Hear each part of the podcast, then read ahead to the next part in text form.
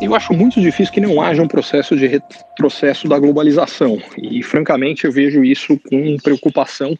É, globalização, basicamente, significa a capacidade da humanidade é, ter especialização em locais que têm vantagens competitivas para a produção de produtos e serviços diferentes, isso reduz o preço dos produtos e serviços a que todos nós temos acesso. Então, o retrocesso da globalização é uma tendência de produtos piores mais caros a todos.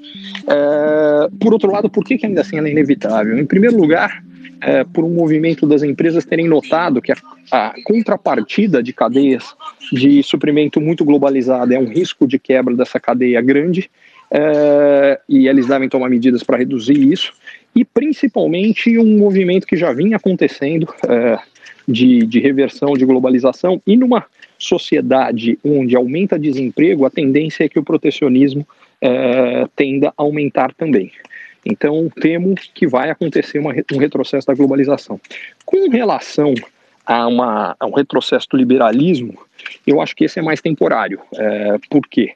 Faz todo o sentido do mundo que, num momento de crise, o papel do governo aumente, porque o governo é o único ente é, do, de todo o sistema econômico que tem a possibilidade de fazer duas coisas. A primeira é aumentar impostos, é, e a segunda é imprimir dinheiro. As empresas, na crise, pelo menos o conjunto das empresas, há exceções, mas o grande conjunto das empresas, tem uma queda brutal de receita e, portanto, a sua capacidade de impactar a economia cai.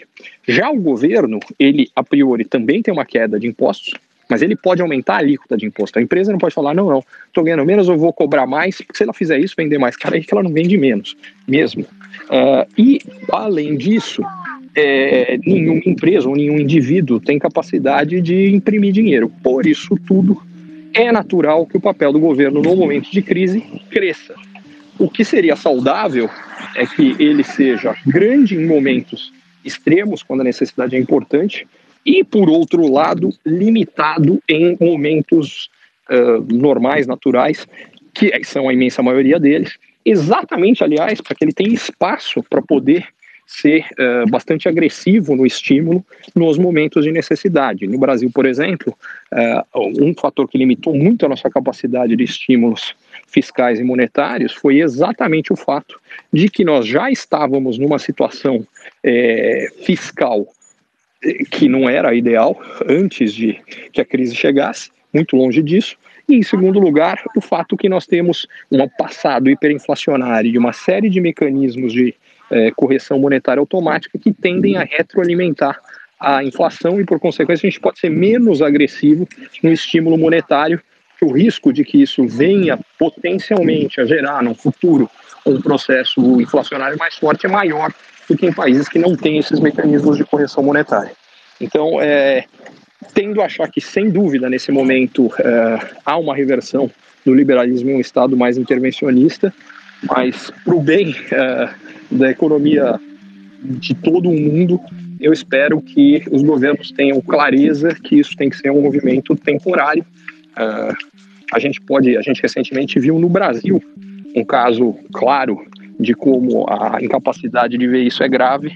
É, quando houve a crise financeira global de 2008, 2009, o Brasil tinha uma situação fiscal melhor, houve uma expansão fiscal significativa naquele momento e que fazia sentido, que era para reduzir uma crise grave no Brasil, só que ela nunca foi revertida. Então, o estímulo feito no final do segundo mandato do governo Lula nunca foi revertido nos anos Dilma e acabou dando no que, pelo menos até agora, a crise do coronavírus foi a mais longa e profunda crise econômica brasileira dos últimos 120 anos. É, é esse risco que o mundo corre se ele não for capaz de reverter essa, esse crescimento do intervencionismo que é natural no momento de crise, mas que não pode ser mantido.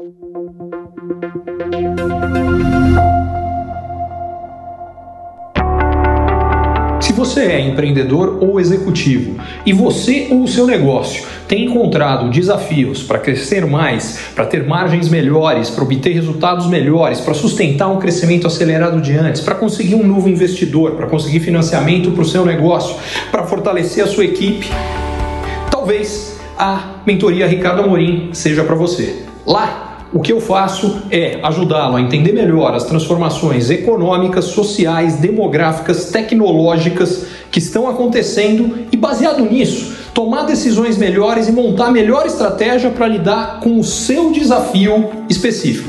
Vale a pena você conhecer.